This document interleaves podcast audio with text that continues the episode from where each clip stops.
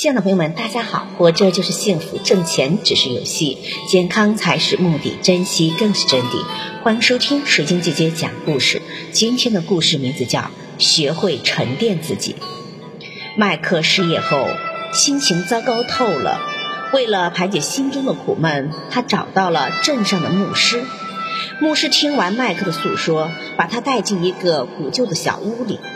屋子里唯一的一张桌子上放着一杯水。牧师微笑着说：“你看这只杯子，它已经放在这里很久了，几乎每天都有灰尘落在里面，但它依然澄清透明。你知道是为什么吗？”麦克认真思索，像是要看穿杯子。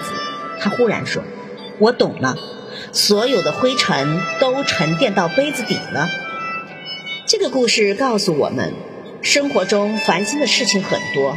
有些你越想忘掉，越不容易忘掉，那就记住它好了。如果你愿意慢慢的、静静的让它们沉淀下来，用宽广的胸襟去容纳它们，这样心灵并不会因此受到污染，反而会更加的纯净。感谢收听，再见。